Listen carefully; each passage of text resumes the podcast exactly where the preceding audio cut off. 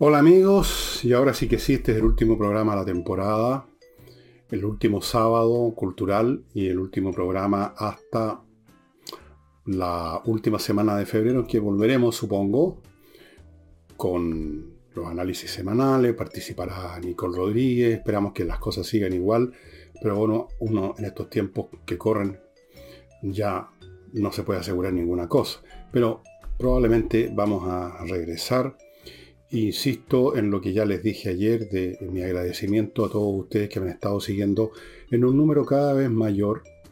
Les pido sí a los que les gusta el programa que se tomen un segundo en marcar el dedito para arriba porque a nosotros los youtubers, no solo a mí, sino que a todos los youtubers del mundo, esos deditos para arriba les significan un, les significan un beneficio en última instancia económico porque YouTube toma en cuenta eso, etcétera. Uno tiene que vivir de alguna cosa. Así que, ¿para qué estamos con cuestiones? Necesito sus dedos para arriba.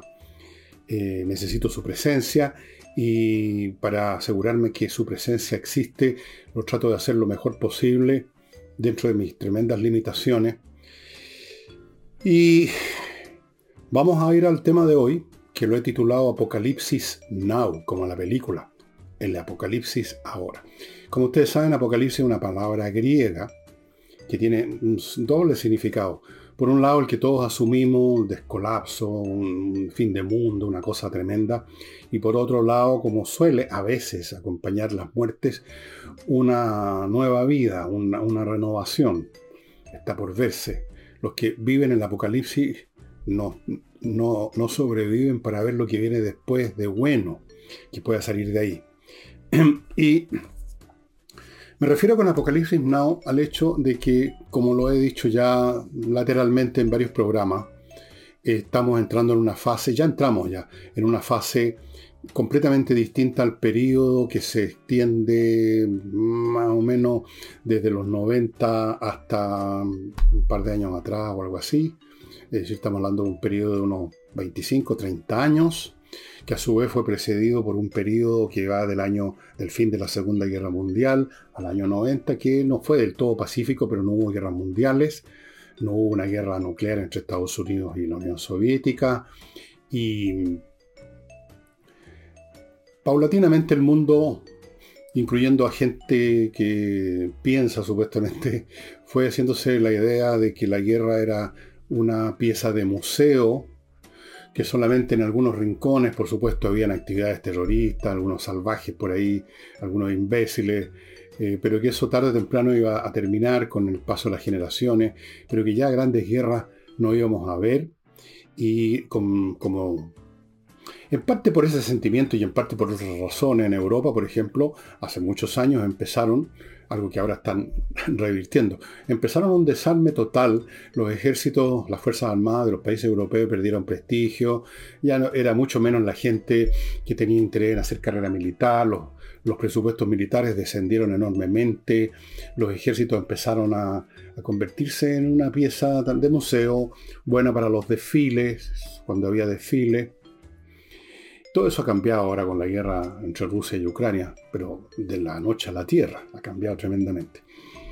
Entonces, hemos vivido un periodo en que nos hemos engañado con la idea de que se acababa la historia, por lo menos vista como el drama que siempre ha sido desde que somos humanos, desde que abandonamos las cavernas y quizás ya entonces el periodo de las guerras, las luchas, el combate perpetuo, pero no es así.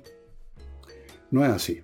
Fíjense ustedes que si examinan la historia, la historia en general, no solo la historia de tal continente, de tal civilización, sino que la historia humana, tal como se ha manifestado en diferentes civilizaciones, en Egipto, en su momento en China, en la India, en Europa, en Rusia, ahora en las Américas, qué sé yo, en todas partes, en distintos grados, en algún momento en una parte van, por así decirlo, llevan la posta del progreso y el desarrollo, luego pasa a otra civilización, ahora es la civilización occidental, si podemos llamarla así.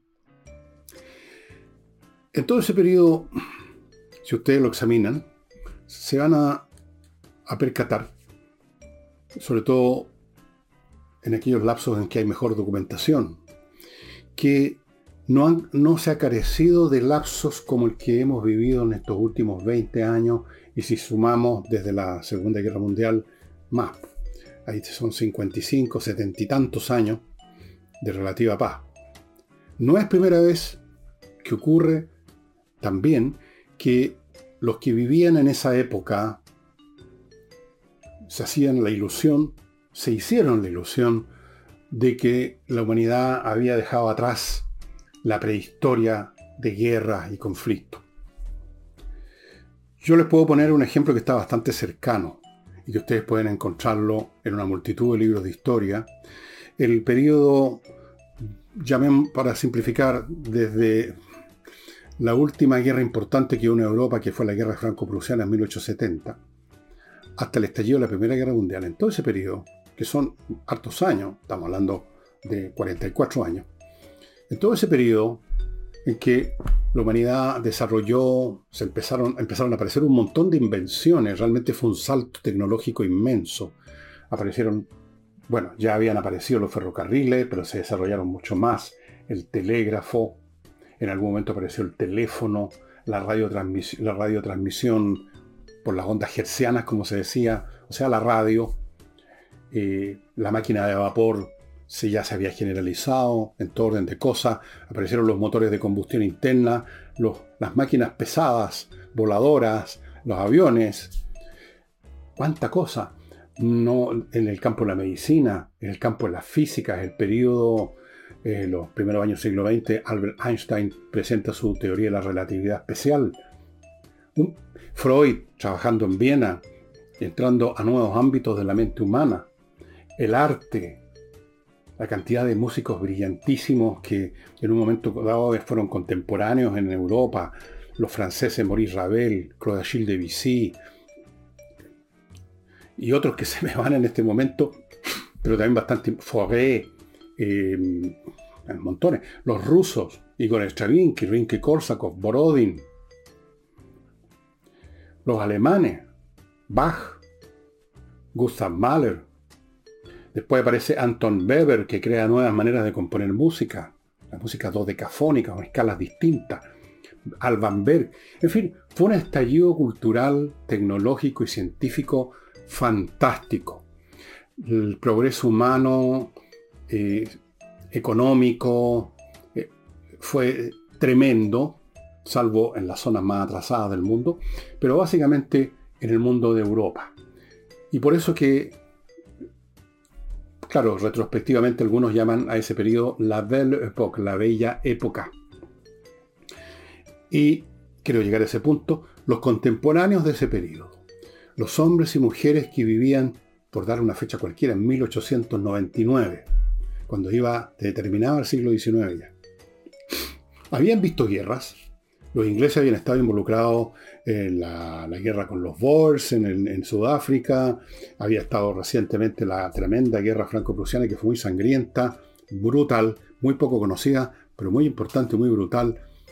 Habían temas militares de todas maneras, pero en general se sentía que no había un conflicto universal, que el mundo iba hacia la paz y que estos restos de guerra, de conflicto, de pobreza y de miseria y de hambruna iban desapareciendo, que los pueblos, entre comillas, salvajes del mundo o que se habían quedado en el pasado, como China, la India, India convertida en parte, en provincia del imperio colonial británico, iban a integrarse a la civilización. En su momento, esa era la gran tarea del hombre blanco, decía un gran escritor británico, Rudyard Kipling Roger Kipling. Hay una persona, entre paréntesis, que siempre comenta en, YouTube de que mi, es espantoso mi inglés, mi inglés hablado. Tiene toda la razón. También es espantoso mi inglés hablado, mi francés hablado, mi italiano hablado, mi portugués hablado, y todos los idiomas que, que conozco y que leo y que escribo. Pero uno no lo puede hacer todo bien, ¿no es cierto? Hablo mal. Bien. Roger o Roger Kipling, como ustedes quieran.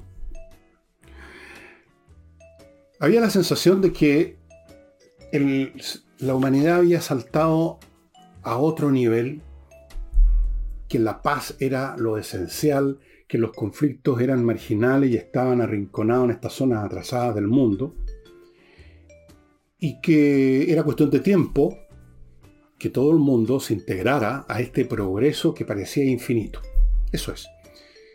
durante varias décadas y a pesar de algunos nubarrones que se empezaban a juntar, a pesar de algunos conflictos militares aquí y allá, la sensación era que en lo principal se iba a eso. ¿No les recuerda algo a ustedes esa sensación? Claro que sí.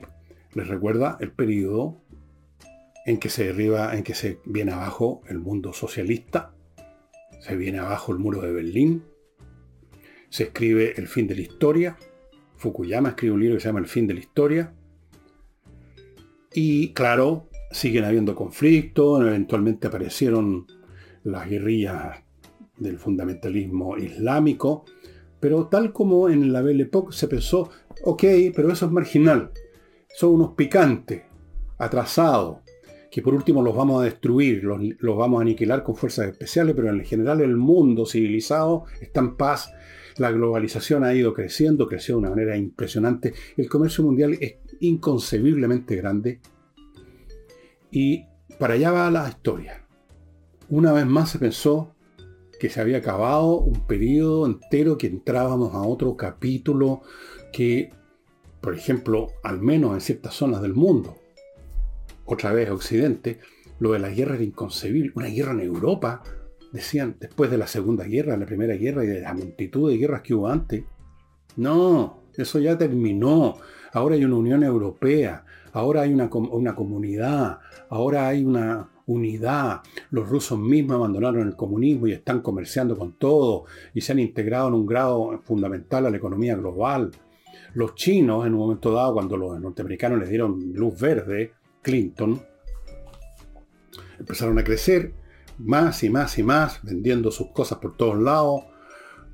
Aparecían también como integrados a esta globalización donde lo importante es el comercio, la prosperidad, el crecimiento económico, las guerras, como les digo, arrinconadas ahí en sectores primitivos, con religiones medievales, claro que sí, pero eventualmente eso se va a superar.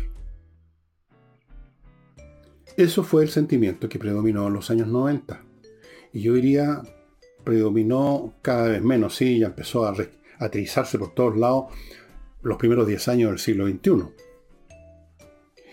Así es que no es primera vez, estimados amigos, que los seres humanos se hacen esta ilusión.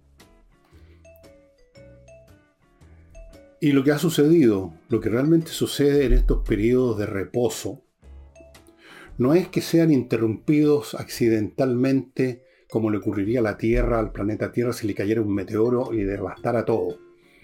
No son accidentes que le pasan, como un accidente el tránsito, a estos lapsos de progreso, de reposo, de superación, no más guerra, puro comercio, cooperación mutua, eh, multiculturalismo, todo, todos los discursos que se con esta visión eh, pacifismo, empezamos a preocuparnos del medio ambiente, los problemas globales.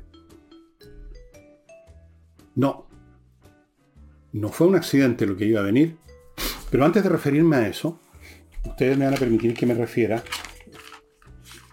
a mi primer bloque de este último programa sabatino de la temporada. Y les recuerdo a Oxinova, este polvito que viene en un sobrecito como de sopas, que usted lo mezcla en un litro de agua y se forma una sopa de colonias, una colonia de bacterias aeróbicas, y usted vuelca ese líquido con, con las bacterias ya pululando y desarrollándose, lo vuelca allí donde ahí están los peores olores, por ejemplo un pozo séptico, y se acabaron los malos olores porque estas bacterias van derechito a destruir las bacterias anaeróbicas, que son las que producen los malos olores que están en el proceso de la descomposición del material orgánico. Esa es una manera directa de ir a la yugular al tema del mal olor. Oxinova. Solo se adquiere en el sitio de ellos que ustedes están viendo a mi derecha. Continúo con Kaizen Automotriz, que tuvieron la amabilidad, entre paréntesis, de atender a una de mis hijas, que tiene un vehículo aún más viejo que tiene un Toyota del año 90, creo, algo así.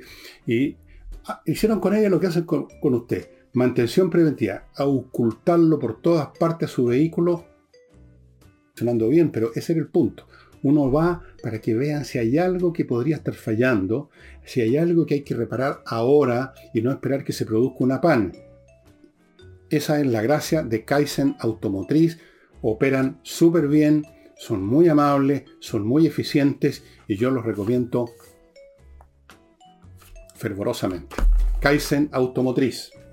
Continúo con inviertanusa.cl, esta empresa chilena norteamericana que le facilita enormemente en todos los sentidos su inversión en bienes inmobiliarios en Estados Unidos.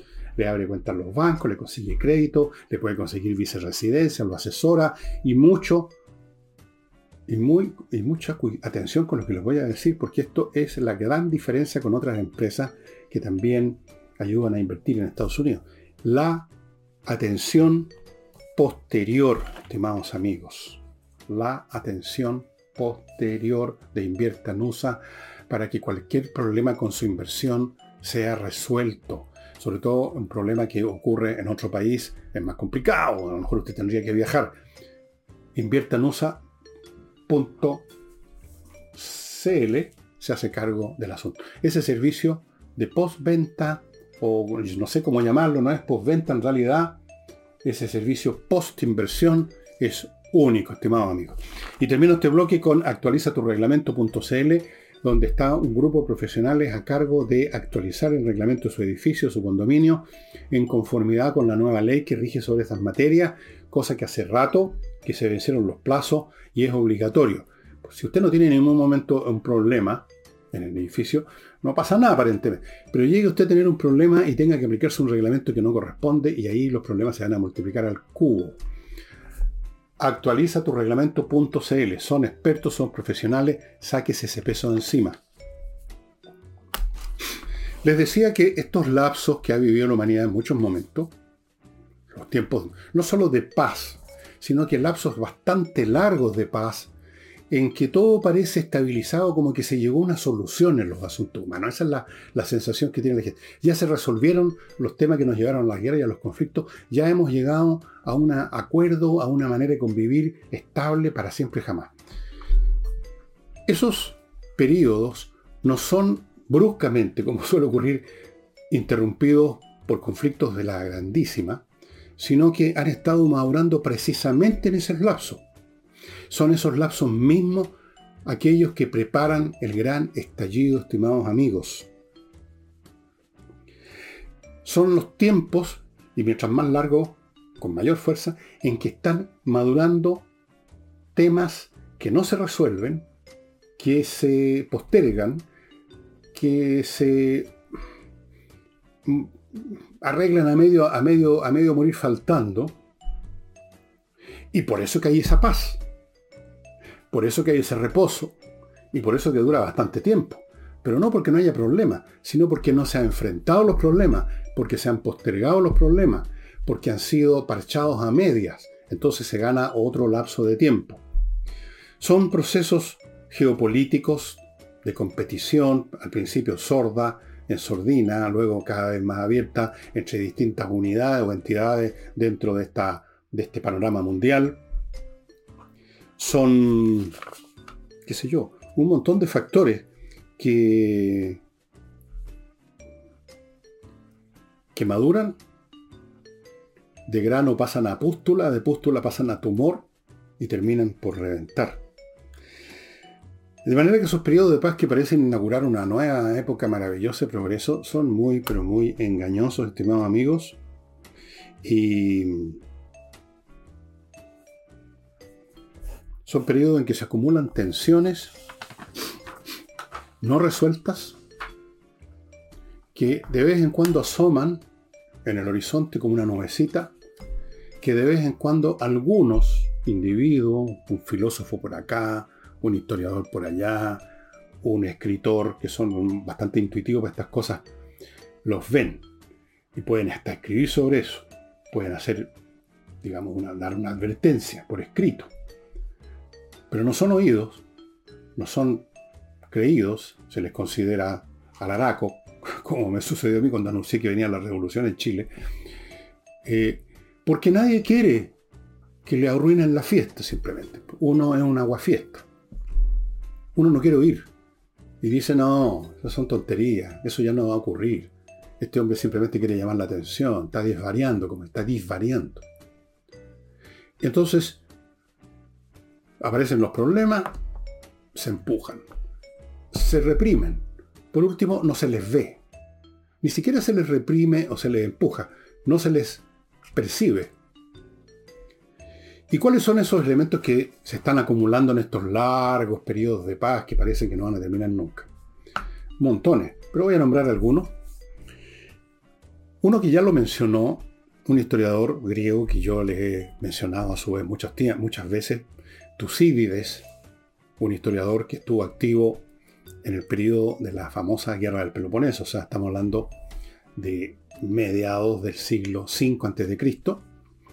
Incluso alcanzó a participar en esa guerra y escribió Historia de la guerra del Peloponeso. Y la escribió entre otras cosas porque él explica para qué le escribe, porque dice él, siendo la naturaleza humana como es y constante, podemos asumir que estas cosas que vamos a analizar ahora van a repetirse, como efectivamente ocurrido, y esto podría ser de alguna utilidad. Eso es lo que pensaba Tucídides. Tucídides ya mencionó algunas de las cosas que voy a mencionarles yo. Una de ellas, la principal, se produce una acumulación de tensiones que eventualmente van a terminar en una guerra, porque algunas de las partes de este conjunto de entidades sociales que están en relación teme el crecimiento de otra que está creciendo mucho y que podría llegar el día en que impusiera una supremacía y por lo tanto convirtiera a estos otros que miran ese crecimiento en vasallos. Temen ser avasallados, convertidos en vasallos. El caso clásico que el propio Tucídides examina es el de Esparta con Atenas. En el siglo V, terminada exitosamente las guerras médica, la guerra contra los persas. Eh, Atenas, que era una ciudad comercial, era una de las ciudades más grandes, si no la más grande de la Hélade, del mundo griego, tenía zonas de cultivo, pero no, muy grandes, en Grecia no se da para eso, pero tenía, había generado una red comercial muy grande, tenía una tremenda flota, empezó a subordinar a los contribuyentes a un fondo común que al principio se había originado para tener reserva en caso que los persas atacaran de nuevo, pero poco a poco los atenienses, que al principio eran simplemente los administradores de ese fondo, lo empezaron a exigir de una manera ya más brutal, lo empezaron a usar para ellos mismos, se empezó a crear un imperio un imperio de facto. Y los espartanos estaban preocupados. Esparta era una ciudad basada en un régimen de explotación brutal de una clase completa de habitantes con un mucho mayor número que los espartanos, que estaban obligados a cultivar la tierra y entregar una buena parte de su producción a los espartanos. Eran sometidos. Eran los, ¿cómo los llamaban? Los periecos. Los periecos. O sea, los que vivían, periecos significa por peri, que significa algo alrededor, los que vivían no dentro de la ciudad, no eran parte integral ciudadana de la ciudad, sino que eran, como quien dice, los trabajadores explotados. Eso eran los periecos. Existían también, y esta categoría se usaba en otras partes de Grecia, los metecos. El meteco era, no era un explotado, era alguien que de otra ciudad no era ciudadano de esta y se dedicaba a actividades que los ciudadanos de esta, los espartanos, consideraban poco dignas, como el comercio. Esos eran los metecos. Pero los periecos eran los explotados. Era una sociedad muy rígida, muy militarizada, en un estado permanente de tensión militar para mantener sujetos a esa población. Y veían a crecer Atenas y, se, empezaron a acumularse eh, resentimientos, envidias y temores, que encontrarían eventualmente una circunstancia, un detonante, pero eso es una historia que alguna vez contaré, quizás se hablo de la guerra del Peloponeso, que fue lo que detonó. Siempre hay una circunstancia específica, un poco como el balazo en Sarajevo de la Primera Guerra Mundial. Después tenemos, en otras circunstancias, una lucha a veces en sordina, a veces abierta, a veces más o menos escondida y a veces ya de frentón, por recursos limitados. Por ejemplo, las ciudades griegas luchaban por un recurso muy limitado en Grecia, que es la tierra.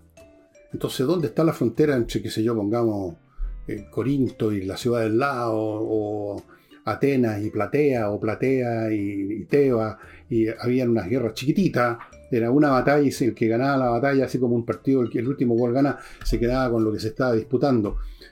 La tierra era fundamental, la agricultura era fundamental. Otras veces los recursos son los recursos del comercio quién es el que llega a comerciar, quién es el que domina los mares, quién es el que tiene establecimientos comerciales ya instalados y monopoliza el comercio con los egipcios, con los asirios o con quien sea. Y eso se va acumulando con el tiempo. Estas cosas no ocurren así. Se van acumulando las tensiones, se van acumulando los conflictos poco a poco. Después tenemos las tensiones internas que sufre toda sociedad entre su sector privilegiado y los demás. Toda sociedad tiene dos, no voy a hablar de clase, que es un concepto marxista que tiene otra significación, llamémoslo dos estamentos, o dos castas, o dos grupos.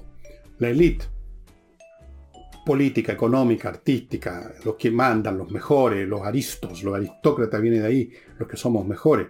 Luego está, lo, los griegos llamaban hoy por hoy, hoy por, no, no hoy por hoy, sino que hoy por hoy, se escribe polloi, la chusma, la masa, la gente sin mayor... Siempre hay ese conflicto en toda sociedad. ese conflicto está normalmente en estado de inmovilidad, está en estado de estasis por el peso de las instituciones y todos los mecanismos que la sociedad, la élite tiene para mantener esa estasis. A veces también las religiones juegan un papel como válvula de escape. Esas tensiones a veces crecen mucho y generan una, una cierta presión para escapar de esa presión eh, dirigiendo la agresión hacia afuera. Después tenemos otra situación que examina muy bien el gran cientista político que yo les he mencionado, Philip Bobbitt, que es el tema de la legitimidad. Toda sociedad, todo Estado, toda estructura que tiene una determinada formación política, una determinada manera de ver el mundo, una determinada forma de dominio de uno sobre otro, tiene que tener una legitimación, tiene que haber algo que justifique eso, porque ningún sistema se puede mantener todos los días a bayoneta. Tiene que haber una aceptación, una, una tolerancia derivada de un concepto de legitimidad. Por ejemplo, las monarquías absolutas, el concepto de legitimidad era que el poder de los reyes derivaba de Dios, era de derecho divino la monarquía. Una legitimidad distinta es dañina, sobre todo si es una legitimidad de una sociedad más eficiente. Lo que le pasaba al mundo soviético. El mundo soviético tenía su legitimidad en la idea comunista el comunismo, que va a ser la formación social del futuro, no hay clase, no hay lucha de clase, eh, hay un solo partido porque no hay diferencia entre unos y otros, eh, el, hombre nuevo, etcétera, el Partido Comunista es el que maneja todo, pero con toda razón, porque en el fondo está manejando para nosotros, para todos, todos somos parte de la misma comunidad, etcétera. Y luego tenían el mundo capitalista al lado con una legitimidad completamente distinta la legitimidad de que aquí hay plena libertad para hacerse rico si se puede, y el éxito, y esto es una cosa individual, esa legitimidad ajena, distinta, ya por solo existir, pone, convierte en relativa la legitimidad de uno. Si existen dos legitimidades significa que son relativas, ya no son absolutas. Pero si además una de ellas es más exitosa, se genera un tremendo problema. Eso también le pasaba a los espartanos con, con Atenas, porque Atenas era una democracia y Esparta no. Entonces, estos, estos tipos demócratas en que los remeros de las galeras tienen derecho a voto, realmente se convierten en jueces, en autoridades y les va la raja, eso era, deterioraba, lo deterioraba a través de múltiples canales. Entonces eso es otro factor que se va acumulando. Después tenemos hasta los temas demográficos. Por ejemplo, y esto lo pongo un poquito como un poquito en paralelo al tema, he estado siguiendo los análisis de un personaje bastante brillante, un analista que aparece en YouTube. Lamentablemente no anoté su nombre para, que, para contarles a usted cómo se llama. Eh, algo así como Seihan, con Z el apellido, parece un apellido eh, árabe o algo así, pero no, no sé si es, norteamericano. Y ha estado harto tiempo contándonos del próximo derrumbe, que nadie imaginaría, el colapso de China, entre otras cosas, por la demografía. Porque los temas demográficos efectivamente son muy importantes, pero nadie les da mucha atención. Pero resulta que una sociedad que en una generación o dos pierde a aquellos sectores que son los más productivos o los que pueden ir a las guerras, los que tienen más energía, los que pagan impuestos, que son más o menos la gente, digamos, entre los 20 y los 50 años, por dar una ahora eso ha cambiado, pero más o menos para dar una idea. Los demás se empiezan a convertir en jubilados y otros son muy niños. Bueno, si esa estructura poblacional resulta que los jóvenes ese, segmento, esas cohortes demográficas vitales para la supervivencia y crecimiento de una sociedad disminuyen, se deterioran, esa sociedad está liquidada. Está liquidada nomás, pues. O sea, se muere, biológicamente se muere. Y le está empezando a pasar, dice este analista, a China. Se calcula, y en esto se pueden hacer cálculos porque la demografía es una ciencia bastante avanzada, una ciencia que tiene mucho de matemática, hay muchos eh, eh, datos experimentales, o sea, no experimental, hay muchos datos de estudios de población desde hace por lo menos un par de tres siglos. Es muy difícil parar las lógicas demográficas. Si en un momento dado, por ejemplo, como está ocurriendo en China, como está ocurriendo en muchas partes del mundo, las señoras, las mujeres no quieren tener más de un hijo, no quieren tener ninguno. Bueno, esa sociedad se muere, pues. ¿Y por qué no quieren tener un hijo no o, solamente uno? En China fue porque se instauró una política de un solo hijo en los 70. Y además porque una gran parte de la población china empezó a abandonar el campo, llegar a las ciudades, y la vida en ciudades muy distinta a la vida en el campo genera otros valores y otras necesidades que convierten a los hijos en un problema, en una carga, en un costo. Ya no hay donde meterlo, están viviendo en un departamento ya no van a ayudarnos a arar en el campo porque no estamos arando en el campo. Es un costo más de educación, de, ropa, etcétera, etcétera. Además, eh, me quita tiempo, yo quiero hacer una carrera. cuando se establecen esas lógicas, no hay forma de revertirlas. Bueno, ese es otro factor que se acumula en el tiempo. A China esto le partió en el año 70 y estamos en el 2023, han pasado medio siglo y recién ahora los chinos pusieron el grito en el cielo y están cambiando las políticas y ahora ya están em, empezando a hacer lo contrario, a tratar de crear incentivos para que las familias chinas tengan más hijos. Bueno, estas son las cosas que se acumulan en el tiempo, estimados amigos, que toman tiempo. Todo toma tiempo. El crecimiento de los árboles, de las plantas, nuestro crecimiento personal, biológico y mental. Pero se nos olvida ese simple elemento que todo toma tiempo y creemos que si algo no ocurre inmediatamente, nunca va a ocurrir o viceversa, creemos que algo que está ocurriendo igual hoy, mañana y pasado se va a eternizar. Ninguna de las dos cosas. Ni se eternizan ni son instantáneas los procesos sociales y de cualquier orden. Los procesos vivos, digamos. Todo lo que está, todo lo que se estuvo acumulando en nuestra sociedad, en el mundo, digamos en general, a partir de ese famoso desplome del muro de Berlín, que pareció inaugurar la paz universal, el fin de la historia. ¿Qué pasó? Permítanme primero terminar con mi último bloque de esta temporada. González y compañía, amigos, es el buffet de abogados penalistas que usted necesita si está enredado en un tema penal. O sea, si a usted lo van a llevar a una corte acusado de un crimen, de un delito. O usted quiere acusar a alguien. Justo o injusto, un delito o una situación que está contemplada en el Código Penal. Para eso se requieren abogados penalistas. Y los de González y compañía son abogados penalistas. Varios de ellos fueron fiscales por lo tanto conocen este asunto de la acusación y por lo tanto de la defensa al revés y al derecho. Y han tenido éxitos muy espectaculares, incluso en casos muy difíciles de una persona, no voy a dar su nombre, yo sé quién es, que lo acusaron de un montón de cosas, o lo, trataron injustamente, eh, en, el ámbito penal, él se y él se defendió con González y compañía, y el resultado es que quienes lo acusaron tuvieron que desembolsar millones de millones de millones porque perdieron el caso. González y compañía, amigos, ahí están los datos. Continúo con la Academia de Música Higiena, que los invita a conocer sus cursos con una primera clase online. Todas las clases son online. La, la clase online sin costo para que usted vea lo fantástico que es aprender, por ejemplo, piano o toda clase de teclado, canto popular o lírico, saxofón, clarinete, batería, bajo eléctrico, guitarra acústica y eléctrica, ukelele, percusión, flauta dulce y traversa, violín y educación de la voz hablada. Esto para los locutores, la gente como yo que tiene que hablar, pero en fin. Online, amigos, Higiena, así se llama la academia, se aprende bien, tiene alumnos en todas partes del mundo, justamente porque es online, y la verdad es que es muy entretenido, muy, muy, ¿cómo lo dijéramos? Aporta mucho al bienestar espiritual, a la paz, a la satisfacción el aprender música, créanme. Higiena.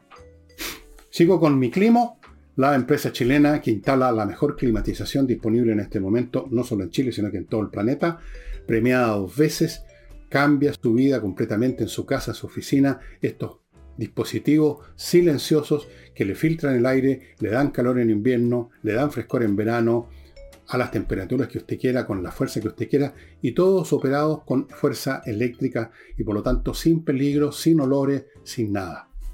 Y termino con espacioajedrez.com, que a propósito de escopeta, ayer hablé con su propietario, con el maestro internacional Pablo Tolosa, y de algún modo, por ese, por ese motivo, desde la conversación que tuvimos, nació la idea del tema Apocalipsis Now. Espacio Ajedrez tiene un montón de cosas para ofrecerle. Estos artículos que están a precio muy bajo, pero que ya casi no quedan. Esta es la segunda partida se está agotando. Creo que ya se agotó alguno de estos artículos, no sé cuáles. Averigua usted que tienen asociado tres membresías. Usted compra, pongamos, el reloj y recibe tres membresías para un montón de actividades adicionales en espacio ajedrez. ¿Qué está esperando? El ajedrez es un juego entretenidísimo. No crea usted porque ve unas personas sentadas mirando un tablero se están aburriendo. Es lo más entretenido pensar. Es lo más entretenido calcular. Es lo más entretenido y lo más satisfactorio resolver problemas.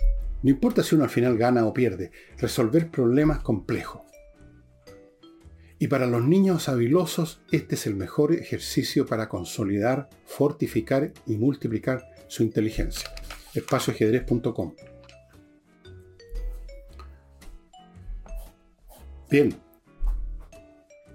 en estos tiempos de reposo, digo, es que se acumulan las tensiones y se han acumulado desde, desde la caída del muro de Berlín en un montón de planos. Hemos visto aparecer temas eh, con mucha fuerza que antes ya existían, pero no con tanta fuerza como el tema ambiental, el cambio climático, que algunos culpan a la producción de gases de invernadero y otros científicos, y eso me alarma mucho más, culpan a la conducta del sol, Acuérdense ustedes que vivimos por ahí que una bomba en permanente explosión que es el Sol, toda estrella. Aparecieron los grupos islámicos fundamentalistas y crecieron mucho más de lo que algunos quisieron que crecieran. Algunos los trataron de usar para algunos fines propios y, les pasó lo que le aprendí de brujo y esos grupos crecieron. El crecimiento de China, que ya no fue simplemente un simpático miembro de la globalización fabricando juguetes de plástico y autos más o menos no más.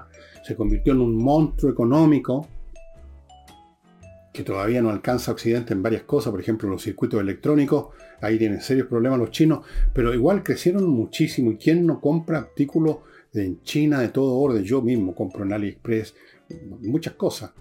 Eh, este lápiz creo que... No, este es norteamericano. Eh, el crecimiento China y las ambiciones de China y las necesidades de China y la, el impacto que se ha tenido en la economía norteamericana. Recordemos que con Trump y antes de Trump empezaron a decir qué está pasando con nuestras empresas. Resulta que nos están invadiendo los chinos con sus productos y nosotros, nuestras empresas se han derrumbado. Hay sectores completos de Estados Unidos en que las empresas cerraron. Ustedes acordarán esas quejas. Y entonces vino las acciones de Trump, de poner una serie de dificultades a las exportaciones chinas, etcétera, etcétera, etcétera. Eso es un hecho que fue creciendo con los años. Y después tenemos el tema ruso. El tema ruso. ¿De dónde viene esta guerra? Un día despertó Putin y dijo voy a hacer guerra con Ucrania para entretenerme hoy día. No, pues, este es un tema que viene de lejos, la relación entre Ucrania y Rusia. Ucrania, bueno, es una historia complicada. En un momento dado fue miembro, fue parte de la Unión Soviética. Importantes batallas de la Segunda Guerra Mundial se libraron en la zona de lo que ahora es Ucrania. La historia entre, la relación entre los ucranianos, étnica y culturalmente no iguales, pero parecidos a los eslavos de Rusia, es complicadísima. La historia de Rusia, que en distintos momentos ha sido atacada y invadida, en un momento dado por los alemanes, en otro momento dado por los caballeros teutónicos, en otro momento dado por los guerreros nórdicos, eh, y que, generó una especie de permanente, una permanente paranoia con el tema de la seguridad, con el miedo de que una vez más los invadan y los aplasten, porque además es una sociedad muy encerrada, tiene pocas salidas al mar, y esas salidas al mar están encerradas como el Mediterráneo o el Báltico, ahora están casi encerrados, otra vez marítimamente hablando. Eso es muy viejo. Luego tenemos el tema del crecimiento de la OTAN, que empezó a crecer con la caída del muro de Berlín, y los rusos empezaron a temer que la OTAN iba a seguir creciendo y creciendo, desde luego, que iba a llegar hasta Ucrania y que con eso una vez más iban a aparecer los caballeros teutónicos. Y luego está el tema, los temas internos de Rusia, las tensiones. Es, es un país con muchas distintas etnias que no ha logrado nunca ponerse realmente al día en términos económicos por razones culturales, etcétera, que tiene montones de problemas.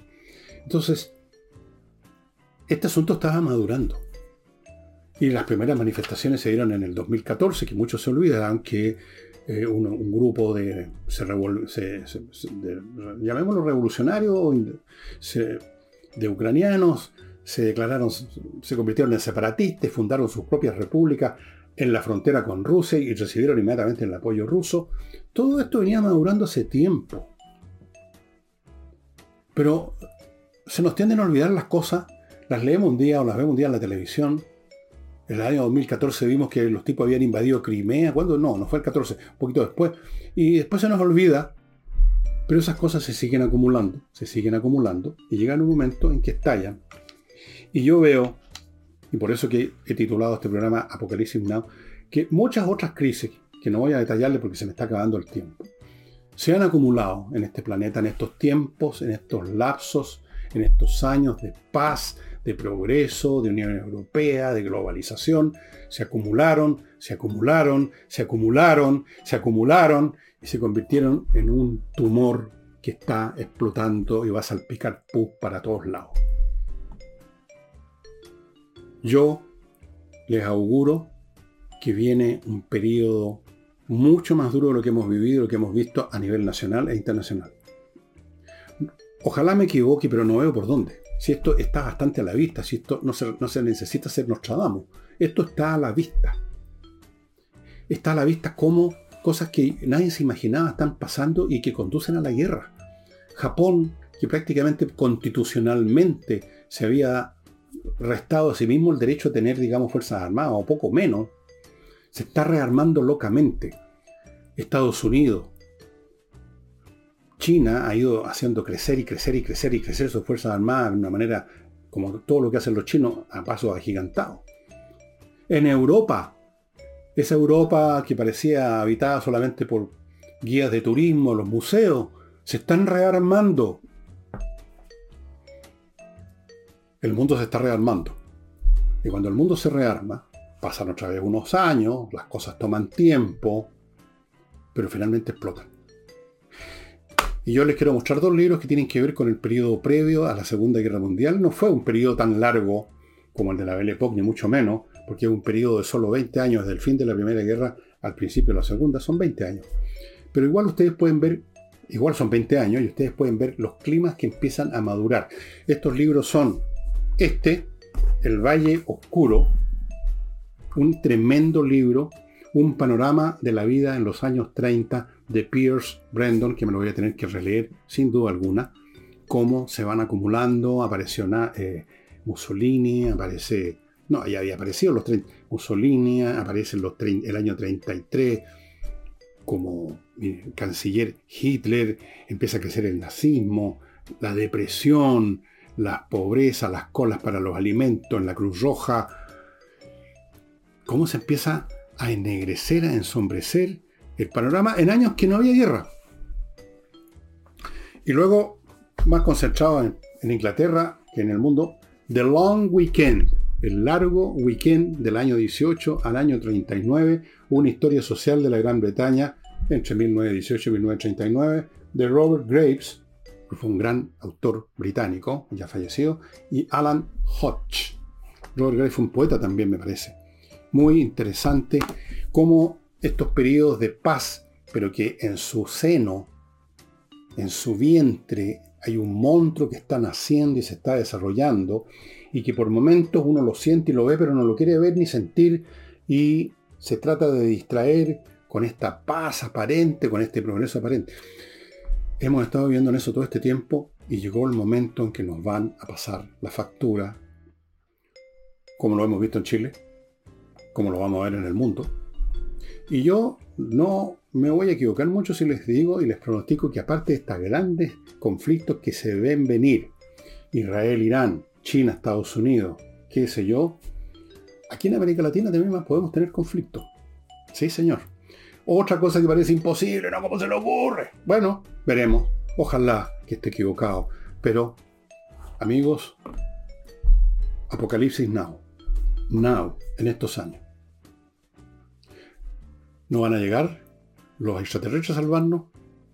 Nos estar mirando nomás. Tal como un entomólogo mira dos colonias de hormigas distintas guerreando y le parece interesante. Ahora voy a aprovechar de ver cómo se conducen en la guerra. No van a intervenir. Si existen, existen, pero no van a intervenir. O sí, no sé. no creo. Y tampoco nos va a salvar la segunda venida del Mesías. Ni va a pasar nada de todas esas cosas.